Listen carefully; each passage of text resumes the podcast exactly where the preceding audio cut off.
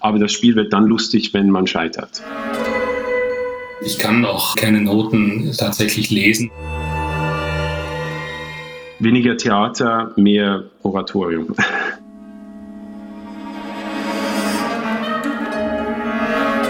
Musik am Puls der Zeit ist ein Podcast der Basel Sinfonietta, eines der weltweit führenden großen Orchester für zeitgenössische Musik.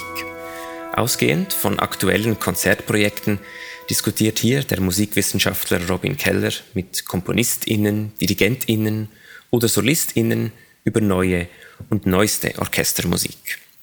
Musik am Puls der Zeit bei Basel Sinfonietta. Es ist mittlerweile schon die fünfte Folge. Herzlich willkommen dazu an alle Beteiligten, an alle Zuhörenden und vor allem natürlich an die zwei heutigen Gäste. Heute sind dabei Mauro Hertig, Komponist, der äh, ursprünglich aus der Schweiz kommt, aber momentan nicht in der Schweiz lebt. Wo genau, da kommen wir nachher noch kurz drauf. Und Timo Sadownik, äh, neuer Geschäftsführer des Burghofs in Lörrach, an dem die Basel Sinfonietta ja das zweite Abo-Konzert spielen wird. Darauf werden wir auch nachher noch kurz eingehen. Das zweite Abo-Konzert steht unter dem Titel Aufgang und Absturz.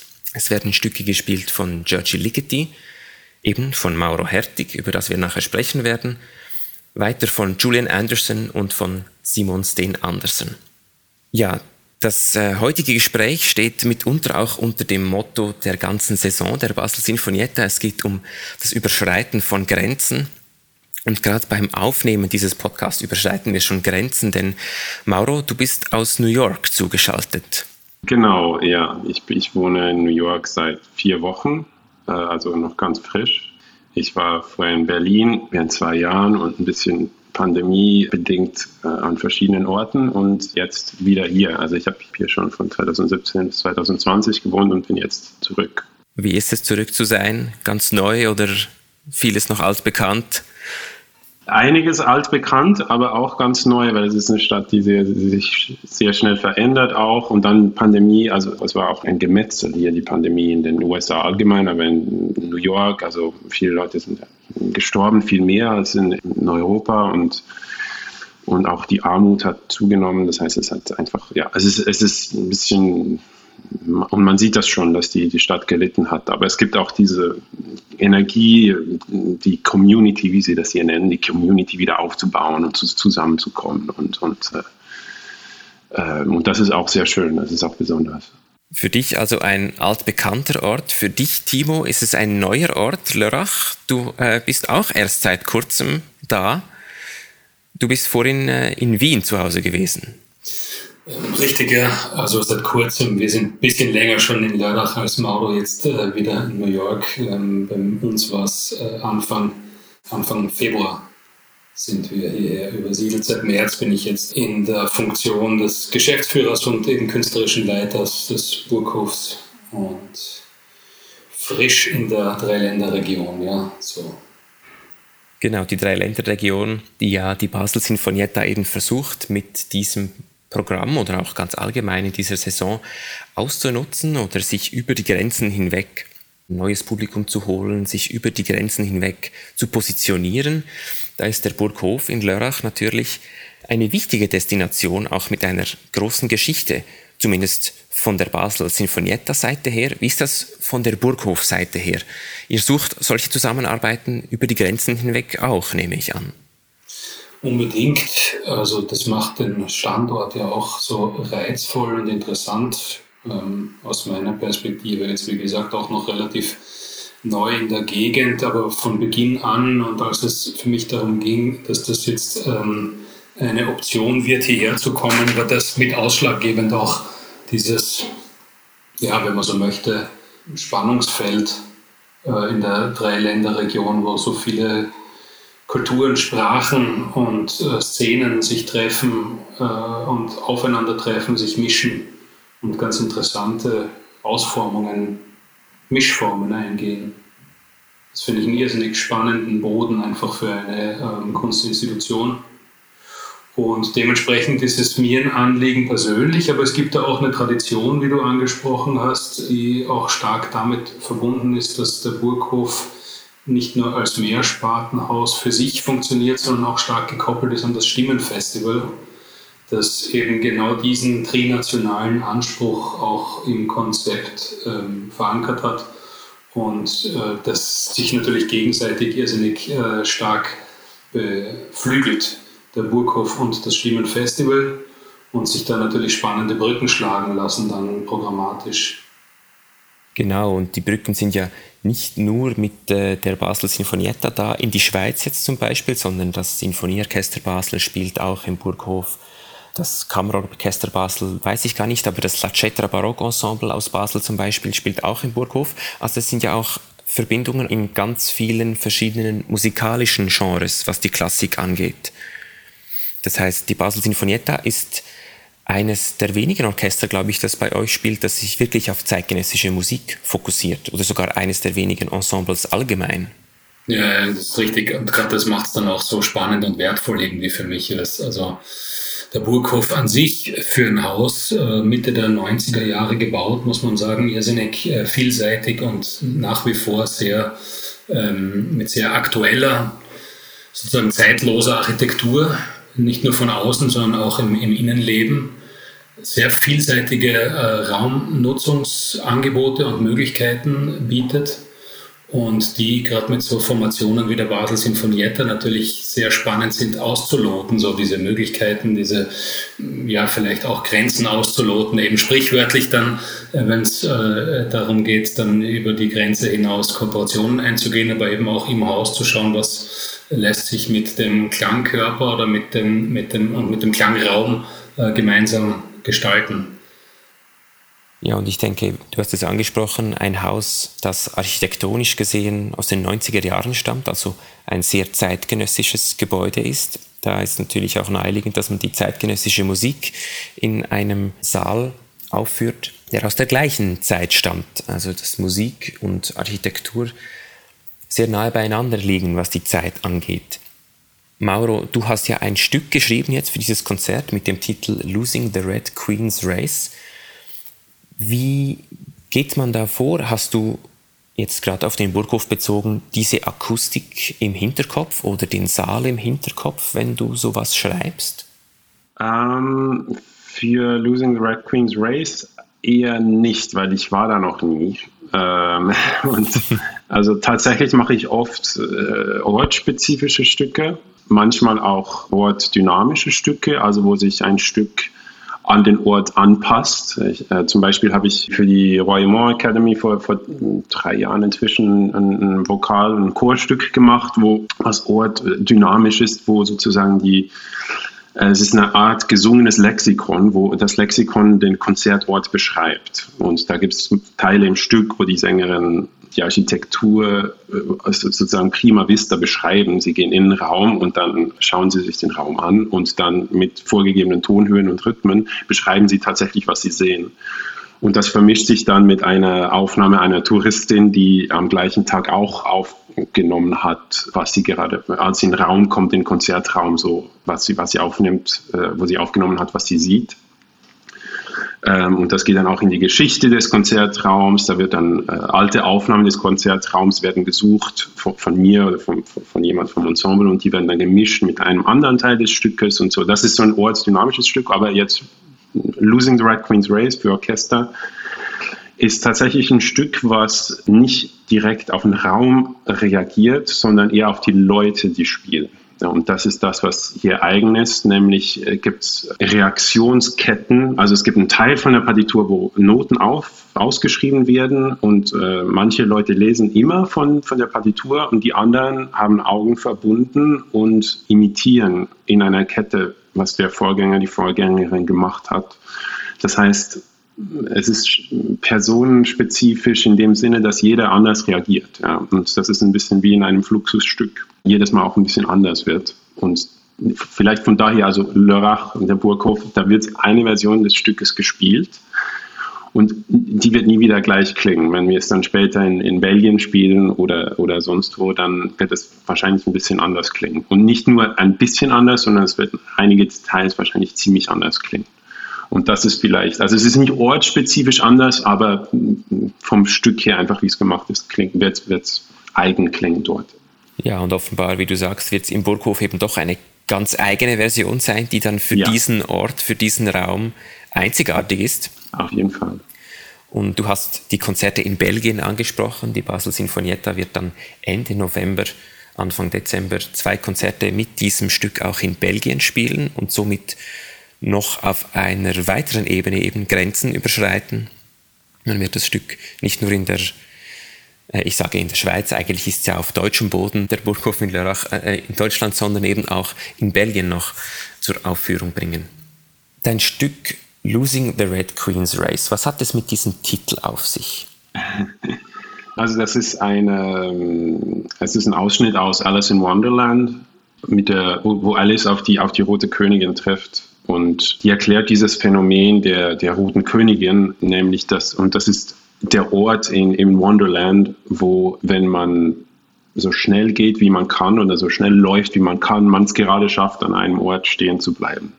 Das heißt im Umkehrschluss, wenn man nichts macht, dann fällt man sofort zurück. Und das wurde dann in der, also so in der Ökonomie und auch in der oder zuerst in der Evolutionswissenschaft und danach in der Ökonomie als, als Red Queen äh, Hypothesis genommen. Und in der Evolution bedeutete das, dass zum Beispiel zwei Arten von Tieren, die miteinander in Verbindung sind, zum Beispiel Fuchs und Hase, also der Fuchs, der die Hasen frisst, dass die ständig sich evolutionär fort äh, sich, sich entwickeln müssen, damit sie als, als äh, überleben können. Also der Hase muss zum Beispiel ständig immer schneller werden, evolutionstechnisch, damit sie dem Fuchs davon kann. Und der Fuchs muss auch dann als, als, als Ergebnis immer schneller werden, damit er was zu essen hat. Und die pushen sich sozusagen über Generationen hinweg immer weiter. Und äh, das wurde dann auch oft auch missverstanden, dieses Phänomen in der, in der Ökonomie, weil das dann Leute gedacht haben, ah, du musst so viel arbeiten Du musst einfach unheimlich viel arbeiten, sich zu Tode schuften, nur damit du dort bleibst, wo du bist, was für viele ähm, leider auch die Realität ist heute. Aber es wurde so zu einem Hustle-Culture-Meme, dass du schufte dich zu Tode, äh, damit du es gerade so, so hinkriegst. Ne? Und ich habe halt interessant gefunden, dieses einerseits Meme, aber auch das Phänomen äh, zu nehmen und mal die Frage zu stellen, was passiert, wenn man eigentlich diese Aufgabe nimmt und eine Aufgabe nimmt, die von Anfang an nicht möglich ist, richtig zu machen und wo es dann von Anfang an, man weiß von Anfang an, man wird scheitern. Was eigentlich, und dort kommt dann dieses Prinzip des Imitierens, also der stillen Post, ins Spiel. Das ist eher, ich meine, jeder kennt das, äh, das ist dieses Kinderspiel, wo man in, einem Kreis sitzt, jemand sagt einen Satz oder, oder, oder ein Wort und gibt das weiter immer weiter, immer weiter, immer weiter, ganz still ins Ohr und am Ende sagt man, muss der Letzte oder die Letzte muss sagen, was sie gehört hat. Und dann ist das meist natürlich was ganz anderes, als am Anfang reingegeben wurde. Und das Spiel ist lustig, weil es sich verändert. Also das heißt, alle versuchen es so gut wie möglich zu machen, aber das Spiel wird dann lustig, wenn man scheitert. Ja, und das ist in der Spieltheorie heißen die uh, Stupid, Stupid Games oder dumme Spiele. Das heißt, und die sind so definiert, dass man, man muss versuchen, es richtig zu machen, man muss versuchen zu gewinnen, aber es wird erst dann interessant, wenn es schief geht nach einer Weile. Wie Twister zum Beispiel auch. Ich weiß nicht, kennt ihr vielleicht dieses, dieses äh, Partyspiel mit den mit den runden, mit den Kreisen auf dem, auf dem Boden, bunten Kreisen und dann wird gewürfelt und du musst halt deine Hand auf den grünen Kreis hier rechts oben legen und so weiter. Und das sind dann mehrere Leute, die dann das spielen und mehr und mehr ihre Körper ineinander ver, vermischen sozusagen und irgendwann fallen, fallen alle an den Boden und es ist lustig und vielleicht ist da noch die Person dabei, die du gerne magst und so weiter. Also sozusagen, das ist, und dort auch, es wird dann lustig, wenn du scheiterst, aber du musst versuchen, es richtig zu machen. Und das ist gleich in meinem Stück. Das heißt, die Musikerinnen versuchen, diese Imitationsketten richtig zu, richtig, so gut wie möglich zu imitieren, so gut wie möglich zu kopieren.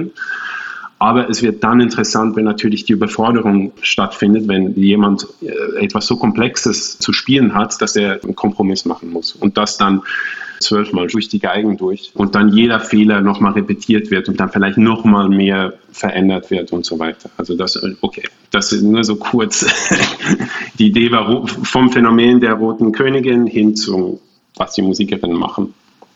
Wie muss man sich das denn genau vorstellen jetzt? Ganz praktisch. Das heißt, du gibst einer Spielerin oder einem Spieler ein gewisses Notenmaterial vor und alle anderen haben, du hast vorhin gesagt, die Augen verbunden mhm. und das ist dann rein auf Hörbasis, was sie spielen müssen.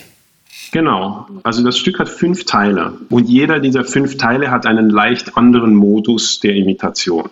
Im ersten Teil also es gibt sozusagen verschiedene Gruppen, Orchestergruppen, die recht traditionell, also erste Geigen, zweite Geigen, Viola und so weiter sind. Und für jede Gruppe gibt es einen Anführerin oder eine, jemand, der von der Partitur liest, die die Augen nicht verbunden hat, Augen offen hat. Und alle anderen haben Augen verbunden. Und im ersten Teil liest zum Beispiel Violine 1 aus der Partitur, spielt einfach, als ob es eine Solostimme wäre. Und quasi in quasi Echtzeit imitiert dann die andere Person am Pult, imitiert Violine 1, danach kommt zweites Pult, die die Violine vorher imitiert und danach kommt rech, äh, innere Seite, zweites Pult, die wiederum diese Violine imitiert. Das heißt, es gibt so eine Kettenreaktion recht schnell, also so Reaktionszeit ist ungefähr so halbe, zwischen einer halben Sekunde und einer Sekunde. Und es, es gibt also eine Klanggewebe, was, was entsteht. Und das ist jetzt nur Violine 1 und damit beginnt auch das Stück. Und dann gibt es andere Teile im Stück, also zum Beispiel Teil 2, wo Violine 1 wiederum liest von der Partitur und alle anderen Violinen 1 direkt reagieren. Also da wartet nicht eine auf die andere, sondern es ist einfach Violine 1 und dann alle anderen sofort. Das sind zum Beispiel so grob die beiden Modi. Und das, das gilt dann für alle anderen Gruppen auch. Und für die Violine 1, wenn die einen nach der anderen spielen, dauert das ja einen Moment, weil das sind ja äh, zwölf, zwölf Leute jetzt hier für, dieses, äh, für diese Konzertreihe.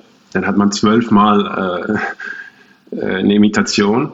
Und wenn dann, wenn jedoch alle gleichzeitig reagieren auf, auf die erste, auf die erste Violine 1, äh, also Konzertmeisterin, dann, dann dauert es schneller, dann macht er Back, Back, voilà.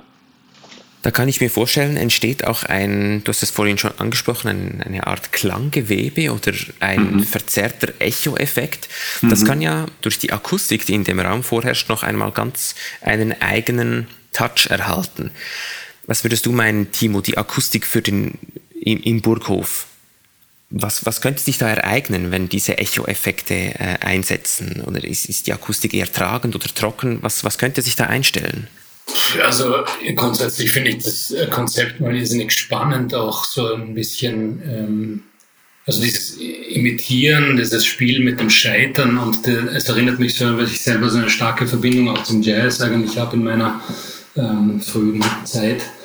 Und äh, da dieses, dieses Frage-Antwort-Spiel oft äh, in, in eben den Kompositionen oder, oder ähm, ja, äh, Performances einfach sehr präsent ist wo nicht bewusst, aber vielleicht auch also dieses, dieses Spiel mit dem Scheitern eine Rolle spielt und, äh, und dann auch eben einfach den, einen, einen Reiz, dann einen, einen großen Reiz und eine, eine, sehr interessante Komponente einfach ausmacht von den musikalischen ähm, Performances. Was die Akustik im Raum bei uns angeht, der ist ja schon auch ein, äh, ein bisschen bekannt dafür, dass er grundsätzlich eine sehr gute Akustik im Publikumsraum äh, bietet und ähm, wenn wir immer wieder ähm, gerade auch im Klassikbereich Musiker, Musikerinnen äh, zu Gast, die äh, ganz begeistert sind davon und äh, eben sind wir schon auch dabei, so ein bisschen zu schauen, wo wir vielleicht Aufnahmen im Saal auch äh, hinbekommen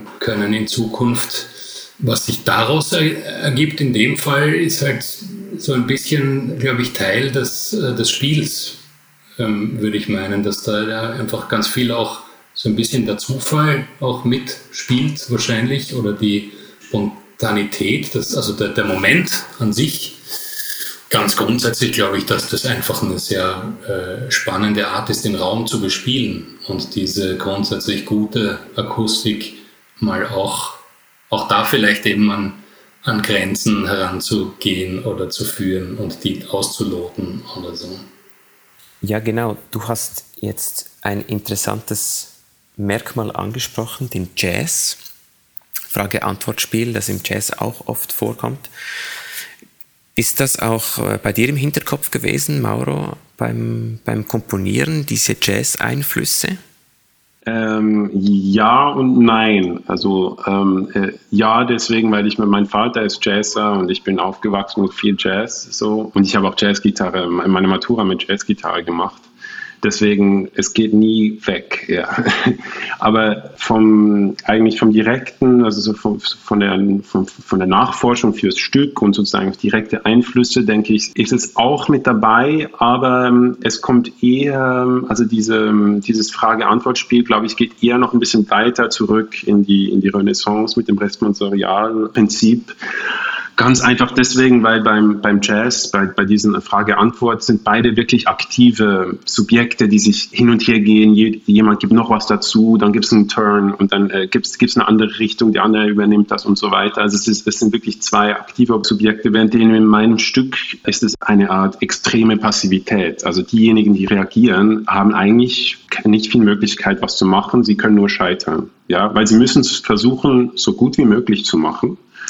Und sie müssen ständig sehr aufmerksam sein, wenn der Vorgänger oder die Vorgängerin was ein bisschen anders spielt als in Proben, müssen die das auch so übernehmen. Und das heißt, ähm, von daher ist es vielleicht eher so eine Art totale Passivität, außer von denen natürlich, die an Anfang der Kette stehen. Also es ist nur eine Hyperhierarchie eigentlich in meinem Stück, während im Jazz ich das eher so verstehe von Ebenbürtigen gegenüber, die auf der Bühne stehen und jeder, und, ja, es, okay, es gibt vielleicht den Lieder, aber die, die spielen alle miteinander ungefähr auf Augenhöhe, währenddem es in diesem Stück so eine ausgestellte, eine Parodie eigentlich einer Hierarchie ist in meinem Stück in Losing the Red Queen's Race, was natürlich auch dann wiederum anspielt auf, das, auf die Thematik und auf, auf die Missverständnisse in der Ökonomie, die aus dieser, aus dieser, aus dieser Red Queen äh, These auch gekommen ist. Und für mich persönlich, also wenn wir schon bei Jazz, man hat ja auch Jazz versus Klassik als Diskussionspunkt. Und was mich an der klassischen Musik immer sehr interessiert hat, was ich total faszinierend fand, ist dieses ein bisschen wie ähm, Olympiade eigentlich, also dass man sozusagen Fehler, wenn man Fehler macht, es ist eigentlich fast gar nicht möglich, dass man Fehler macht. Das ist eigentlich noch schlimmer als Olympiade. Man darf keine Fehler machen. Wenn man Orchestermusikerin ist, darf man keine Fehler machen äh, wenn man, keine Ahnung, Konzertmeisterin ist und was richtig vergeigt, ja, dann, dann, dann hat man echtes Problem. Ja, vielleicht, keine Ahnung, weil passiert vielleicht bei der Basel Sinfoniette, weil viele neue Stücke gespielt werden, aber wenn man irgendein altes Stück spielt, ein Beethoven-Konzert und macht irgendwie total groben Fehler und dann geht das in die News und so weiter, dann kann das sein, dass das ein richtiger Einfluss auf Karriere und, und mentale Gesundheit und so weiter hat. Anyway, ich fand das immer sehr interessant, dass diese Fehlerlosigkeit oder scheinbare Fehlerlosigkeit herrscht und dass das so ein Tabu ist. Und ich wollte jetzt halt einen Weg finden, das mit einzubeziehen, aber auf eine Art und Weise, wie die Fehler zu einer gewollt werden, so dass die Fehler zu einer Textur werden, dass die Fehler zu einer Farbe werden, dass die Fehler zu auch in einem kontrollierten Rahmen stattfinden. Es kann nicht irgendein Fehler passieren, sondern es muss diese Ungenauigkeit in der Imitation sein. Es darf nichts anderes sein. Es kann nicht jemand plötzlich, oh, uff, jetzt habe ich hier aber im falschen Teil gespielt. Das geht natürlich nicht, sondern es ist ein kontrolliertes, ein kontrolliertes Scheitern. Reagierend auf diesen ja, man könnte schon fast sagen, dem Druck in der klassischen Musik keine Fehler zu machen. Jetzt werden die Musikerinnen und Musiker mit etwas konfrontiert, was überhaupt nicht diesem Druck entspricht, sondern eben, dass sie, dass das Fehler machen, sage ich mal, Teil des Konzepts ist. Was meint ihr als Musiker damit umzugehen? Ist das eine große Umgewöhnung oder ähm, ist das vielleicht auch etwas, was, was Freude bereitet, mal was ganz anderes zu tun? Also wenn ich nur noch was Kleines dazu sagen darf, ich habe das probiert schon in, in, Kammermusikstücken, so dieses Prinzip. Also wir haben zum Beispiel jetzt gerade beim, beim Swiss Chamber Music Festival ein Streichquartett gemacht mit Athenea Quartett, die den Orpheus-Preis gewonnen haben, gerade letztes Jahr und dann als, als irgendwie als Reaktion davon mit mir gearbeitet haben für ein neues Stück. Und ähm, wir haben das auch ausprobiert, äh, mit, auch mit diesen Imitationsketten, mit vier Leuten, ja. Und es gab eine ziemlich lange Phase der Überzeugung, also eine, eine lange Phase, wo ich so ein bisschen so habe sagen müssen, ja, es ist wirklich so, ihr solltet wirklich nicht die Noten der anderen lesen, sondern tatsächlich wirklich die Augen schließen und nur so spielen. Und es hat ein bisschen gedauert und ich, ich also auch, es ist auch eine Vertrauensfrage natürlich. Und dann aber so in der Woche vor der Uraufführung haben sie das total angenommen in der Woche vor der, vor der Uraufführung und, und haben wirklich jede Probe, jede Version war ein bisschen anders. Wenn jemand irgendwie total daneben, daneben geht, geht das gleich weiter in der Kette. Und die haben das total umarmt und es funktioniert. Aber es ist eine Überzeugungsarbeit und es ist auch eine Frage des Vertrauens und ich hoffe, dass ich dafür auch das Vertrauen gewinnen kann von, von Basel Sinfonietta, aber es ist nie gegeben. Ja. Also ist, ähm, man muss sich das erarbeiten.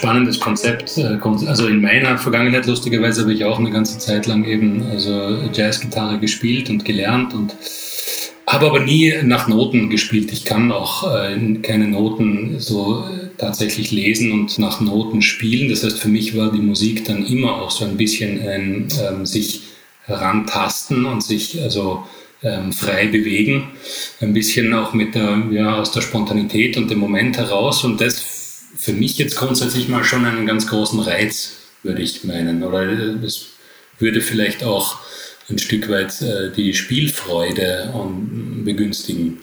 Ähm, kann mir aber vorstellen, dass das gerade in dem Anspruch der Perfektion in der, in, in der klassischen Orchesterarbeit vielleicht äh, genau so eine ein interessantes Hindernis auch sein kann, irgendwie das überwunden werden muss im, im Spiel mit dieser ja, auch Unsicherheit oder diesem Faktor des, des Moments äh, und das zuzulassen, sich darauf einzulassen. Also ich habe auch, ich muss auch hier sagen, ich habe total Glück gehabt mit Baldur auch. Also ich habe recht früh im Prozess mit Baldur gesprochen. Äh, Baldur, der ist, wird der Dirigent, Baldur Breniemann, der Dirigent des Stücks und des Programms auch den ich gefragt habe recht früh, du, was denkst du, können wir das machen? Ähm, äh, ich, ich will das hier nicht einfach auftischen, sondern zuerst mit dir. Und er so, ja, super, machen wir, alles gut, kriegen wir hin. und das, das ist natürlich als Komponist, ist es natürlich unheimlich viel wert, wenn man weiß, dass der Dirigent auch bereit ist, ein Risiko zu nehmen. Und es, die, die Challenge wird tatsächlich, wir haben recht wenige Proben, wie immer natürlich mit Orchester. Die Challenge ist dort, das, das hinzukriegen. Aber ähm, ich bin total zuversichtlich, dass es, dass es funktionieren wird und, ähm, und dass es äh, hoffentlich auch äh, interessant wird für die Leute, die das, die das hören und, und sich hoffentlich irgendwie auch mitteilt, diese, diese, was wir versuchen zu machen. Ausgehend vom Konzept würde ich sagen, es ist sicher sehr interessant zum Zuhören, eben dieses, äh, auch da wieder, das äh, bewusste Scheitern oder das bewusste Gegenteil von dem zu machen, was man sich gewohnt ist, ist sicher auch für die Zuhörer ein äh, neues Erlebnis. Jetzt möchte ich noch kurz auf etwas eingehen, das du schon ein bisschen angetönt hast jetzt. Äh, Mauro, du hast gesagt, du hast früh in dem Prozess mit Baldur gesprochen, mit Baldur Brönnimann. Es geht mir jetzt um den Prozess an sich. Die Basel Sinfonietta hat das Werk Losing the Requiem's Race ja in Auftrag gegeben mhm. bei dir. Wie geht ein Komponist damit um? Da kommt ein Orchester, will ein Stück von dir haben. Was macht man da? Suchst, suchst du zuerst Ideen oder klärst du zuerst andere Dinge ab? Was ist da der Prozess vom Auftrag bis zum Stück? Ähm, also zuallererst habe ich, hab ich mich einfach unheimlich gefreut, weil als Student, ich habe meinen Bachelor in Zürich gemacht, ja, meine Komposition und Basel Sinfonietta war für mich so wirklich einfach ja, also die Instanz, ja, und es ist, ist, ist es ja auch. Also ich habe mich einfach unheimlich gefreut und dann, dann recht schnell hat auch mal sich eingestellt, so, ah shit, jetzt muss ich wirklich was Gutes machen. und ich habe dann recht bald eigentlich mal an frühen Konzepten gearbeitet und also eigentlich muss man es nicht forcieren. Normalerweise, also in diesem Fall auch, wenn ein Auftrag kommt und man sich einig ist, was man, äh, wo es aufgeführt wird und wie oft und so weiter, dann geht es bei mir automatisch eigentlich los mit Ideen, weil Ideen sind immer da, also es ist irgendwie immer tausend Ideen und, und dann oftmals reihen die sich so ein bisschen ein in das, in das Projekt.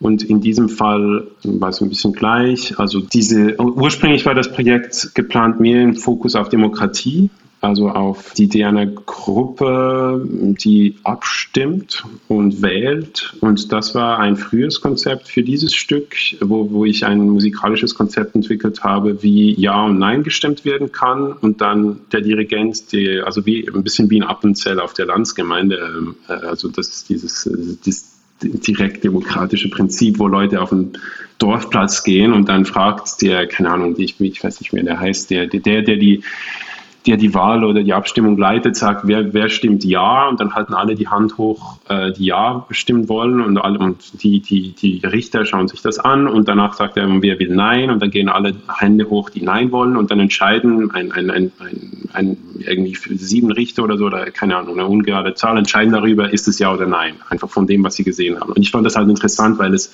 dieser Vorgang auch so eine Art scheitern kann. Ja, es wird ja nicht richtig gezählt, sondern es hängt von diesen Leuten ab, die dort sitzen, die das so gut wie möglich machen müssen. Die müssen da gut rausschauen und dann kann es aber sein, dass es auch mal hinten rausgeht oder so. Anyway, das fand ich interessant und äh, wollte zuerst so in diese Richtung gehen und dann hat sich das Projekt aber noch ein bisschen weiterentwickelt und ich habe dann irgendwann gedacht, es wäre doch eigentlich schön, etwas zu machen, was mehr in einem Fluss eigentlich durchgeht äh, durch das Stück, also ähm, ein bisschen wegzukommen von der, von der direkten Demokratieprinzip und hinzugehen mehr zu, zu etwas, was mehr innermusikalisch passiert. Weniger Theater, mehr Oratorium, wenn das Sinn macht. Also mehr sozusagen etwas, was sozusagen ist, wir haben ja auch hier szenische Aspekte, die mitspielen. Äh, der, der Großteil des Orchesters wird Augenbinden tragen. Es gibt auch Perkussion, die äh, mit Filzschreibern auf große Papiere schreiben und dann die Papiere hochhalten, äh, wo was draufsteht, wo auch Illustrationen drauf sind, die dadurch auch die Teile einleiten. Also die schreiben dann jeweils vor den fünf Teilen das Kapitel und halten das dann hoch. Und das Schreiben des Schreibers wird einerseits benutzt als Geräusch, was verarbeitet wird dann auch vom Rest des Ensembles. Aber man muss auch, also man, man sieht auch, was die dann schreiben oder malen oder zeichnen oder wie auch immer.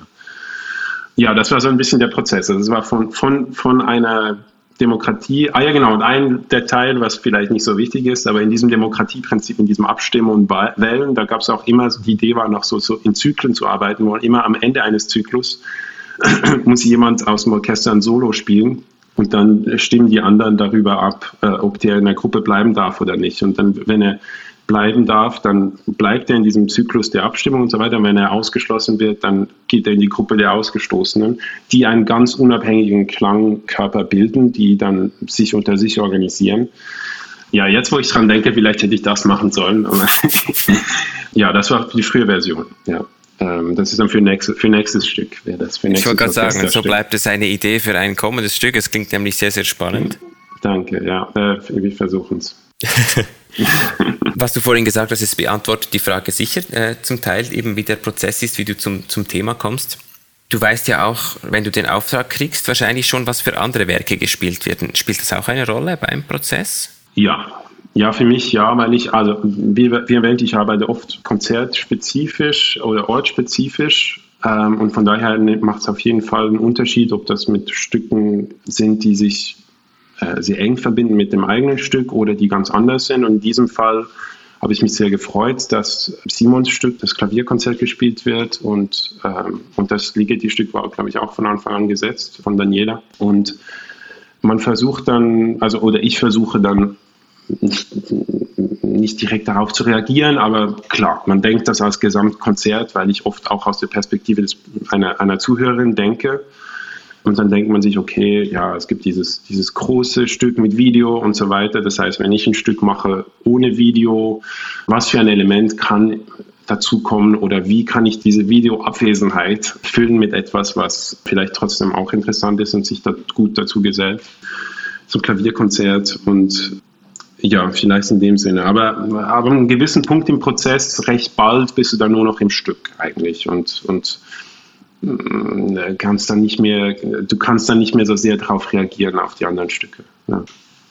Ja, und ich nehme an, dass eben als verbindendes Element sind jetzt diese Schilder, die hochgehalten werden, das ja auch was sehr Visuelles hat. Das äh, eben beim Stück von Simons den Andersen geht es ums Video mit dem Visuellen, bei dir geht es um Schilder mit dem Visuellen. Ich glaube, bei Georgie Ligeti ist ja eigentlich nichts Visuelles in diesem Sinne vorhanden. Das ist so, also kann ich mir sehr gut vorstellen als eine eine Art Verbindung zwischen diesen äh, verschiedenen Ebenen. Nochmal zurück zum Konzept äh, eines Auftragswerks. Bei dir war das jetzt ein Orchester, das es vergeben hat. Der Burghof ist ja ein, nicht ein Orchester, nicht ein Klangkörper, sondern ein Ort. Timo vergibt hier auch Aufträge an Komponisten, KomponistInnen oder an Ensembles oder steht das auf dem Plan, falls ihr das nicht macht?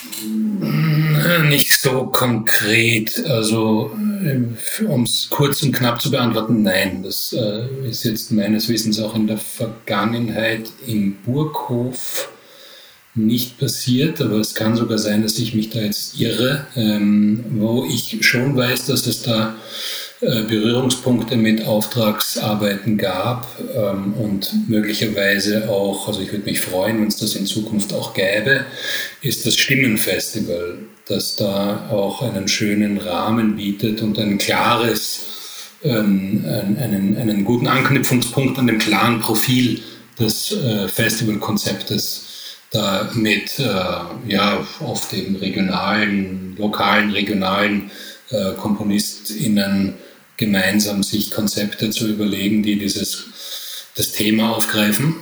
Im Moment bin ich auch im Gespräch, aber das ist noch sehr äh, lose. Ähm, wir haben ja auch jetzt im nächsten Jahr beispielsweise, nein, im übernächsten haben wir ein Stimmenfestival-Jubiläum, das 30-jährige und nächstes Jahr haben wir das äh, 25-jährige Burghof-Jubiläum. So, das sind natürlich dann auch immer so Anlässe, wo man solche Dinge andenken könnte. Für das ähm, Burghof-Jubiläum wird es jetzt ein bisschen zeitlich knapp. Einfach, es hat natürlich eine lange Vorlaufzeit, solche Kooperationen dann auch. Ich weiß nicht, wie es bei dir ist, Mauro, wie, wie lange das bei dir so im Vorfeld eigentlich dann immer so eine Planungsphase ähm, geht, bevor es dann wirklich in die Umsetzung und, und, und schlussendlich auf die Bühne kommt, kann schon mal eine ganze Zeit vergehen. So. Aber wie gesagt, ich, ich, ich habe das als Teil meines Konzepts zumindest äh, auf der Liste und äh, bin dabei, mich da in der Region ein bisschen auch heranzutasten an mögliche ähm, Kooperationspartner und, und äh, Künstler und Künstlerinnen. Ja, wie du sagst, gerade für ein Jubiläum bietet sich ja effektiv an, sowas zu machen. Jetzt in diesem Fall ist ja auch die Basel Sinfonietta ist bei euch zu Gast. Da habt ihr auch keinen Einfluss auf die Aufträge, oder? Das heißt, die Basel Sinfonietta vergibt den Auftrag und sie kommen mit dem Programm zu euch, aber bei dem Auftrag habt ihr äh, keinen Einfluss. Nein, das also ist ja ursprünglich auch eine, aus unserer Perspektive eine Gastveranstaltung, die wir haben. Also da die Basel Sinfonietta kam da auf uns zu und ähm, hatte eben die Idee, die Abo-Konzerte auf Tour zu schicken, wenn man so möchte, und äh, uns als Spielort großartigerweise da äh, mit auserkoren und, und angefragt. Grundsätzlich gibt es eine ganz äh, super Basis und äh, eine sehr, glaube ich, aus meiner Perspektive auch fruchtbaren Boden der Zusammenarbeit mit der äh, Basel Sinfonietta in der jetzigen Konstellation. Ähm, und, und wir haben da in einigen Projekten jetzt schon so ein bisschen begonnen, ja, ein, ein Süppchen zu kochen und mal schauen, sind dabei, so irgendwie ein bisschen zu schauen, was, äh, was daraus entstehen kann. Das ist ein ganz spannender Kooperationspartner. In dem Fall war das aber äh, programmatisch und inhaltlich ähm, das Konzept der Basel Sinfonietta meine Aufgabe und mein, oder meine Rolle ist dann ähm, natürlich das äh, Haus bestmöglich, wenn es denn passt, zur Verfügung zu stellen und, und zu meinen ba Beitrag dazu leisten von der infrastrukturellen äh, Seite und natürlich zu schauen, wie es konzeptionell bei uns in den, in den, in, in den Raum passt. Und das tut es in dem Fall ganz, ganz großartig. Weil, wie gesagt, auch mein ähm, ein großer Teil meines Konzepts ist äh, diese äh, Möglichkeiten, die der Burghof bietet, in den vielfältigen Raumnutzungsoptionen auszuloten, in Zukunft damit zu spielen, auch ein bisschen mit diesen klassischen ähm, Formaten, klassischen Konzertformaten zu spielen, ähm, da Grenzen auszuloten und das lässt sich mit einem Orchester wie, ba wie der Basel Sinfonietta einfach auf ganz besondere Weise tun, muss ich sagen. Das ist ein wunderbarer Satz zum Abschluss würde ich sagen, es geht ums Grenzen überschreiten. Wir haben es gehört. Wir sind auch gespannt, was für Süppchen weiterhin gekocht werden. Du hast es so gesagt, Timo, äh, was für Kooperationen sie vielleicht noch ergeben zwischen Sinfonietta und Burghof. Das erste Konzert der Sinfonietta jetzt im Burghof tatsächlich findet am 6. November statt, äh, eben mit dem Programm mit Werken von Giorgi Ligeti, Mauro Hertig, Julian Anderson und Simon Steen Andersen von dem, was wir jetzt gehört haben von Mauro und von Timo, lohnt es sich ganz bestimmt, sich dieses Konzert anhören zu gehen. Die Konzepte klingen sehr, sehr spannend. Und ich möchte mich an dieser Stelle nun ganz herzlich für das Gespräch bedanken, das wir jetzt geführt haben. Bei dir, Mauro Hertig, und bei dir, Timo Sadownik. Schön seid ihr hier gewesen, habt euch die Zeit genommen. Dann möchte ich mich weiterhin bedanken beim Studio Ton Ton aus Basel, das für den Schnitt verantwortlich ist beim Schweizer Komponisten Kevin Juyera, von dem die in diesem Podcast zu hörende Musik stammt, beim Kollektiv Kafka, Kollektiv für kulturelle Aufgaben aus Basel, das diesen Podcast ausführend produziert. Und natürlich bei Ihnen, die uns zugehört haben, die den Podcast sich angehört haben, bedanke ich mich auch ganz herzlich. Die nächste Folge wird dann im Hinblick auf das neue Jahr ausgestrahlt, auf das Abo-Konzert, das dann stattfindet. Bis dahin bedanke ich mich noch einmal fürs Zuhören und freue mich, wenn es das nächste Mal wieder heißt Musik am Puls der Zeit.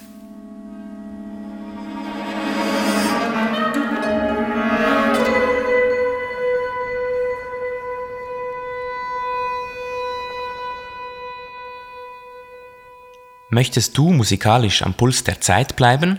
Dann abonniere jetzt den Podcast der Basel Sinfonietta. Du findest uns überall dort, wo es Podcasts gibt. Wenn du mehr über unsere Konzertprojekte erfahren möchtest, kannst du uns auf allen gängigen Social-Media-Kanälen folgen. Das beliebte Abo der Basel Sinfonietta wie auch Konzerttickets kannst du unter www.baselsinfonietta.ch bestellen. Dort findest du auch Informationen, wie du uns finanziell als Mitglied unseres Fördervereins unterstützen kannst. Als Sinfonietta Supporter im Sinfonietta Club oder im Sinfonietta Lab. Dieser Podcast wird unterstützt durch das Bundesamt für Kultur, Kanton Basel-Stadt und Kanton Basel-Landschaft.